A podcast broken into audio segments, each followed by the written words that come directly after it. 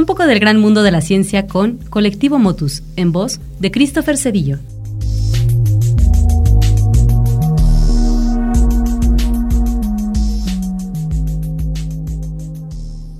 Hola, mi nombre es Christopher Cedillo y soy estudiante de posgrado de la Universidad Autónoma de Querétaro.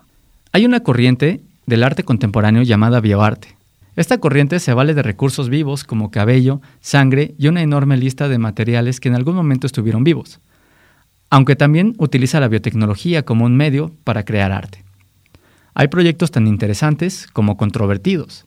Por ejemplo, Ted Lawson, quien programó un control numérico por computadora para que imprimiera la silueta de su cuerpo con su propia sangre.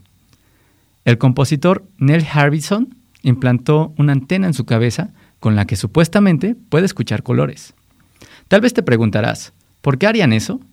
Y para ello, ambos artistas tienen una profunda reflexión que no se puede resumir en una pequeña cápsula, pero acá te invitamos a reflexionar. ¿Cómo ha cambiado la tecnología tu vida? ¿Y todo esto a dónde nos llevará? El artista de performance Sterlack, en 2007, se implantó una oreja en el brazo izquierdo. Sí, una oreja en el brazo, así como lo escuchas. ¿Te has dado cuenta de que cada vez es más complicado vivir sin estar pegados al celular? Tal vez no esté lejos el día en que finalmente implantemos la pantalla del celular en el brazo izquierdo. Nos gustaría saber qué piensas. Escríbenos en nuestras redes sociales, en Facebook, Twitter e Instagram como Colectivo Motus. O bien, visita nuestro sitio web colectivomotus.org. Yo soy Christopher Cedillo y te espero en la siguiente cápsula.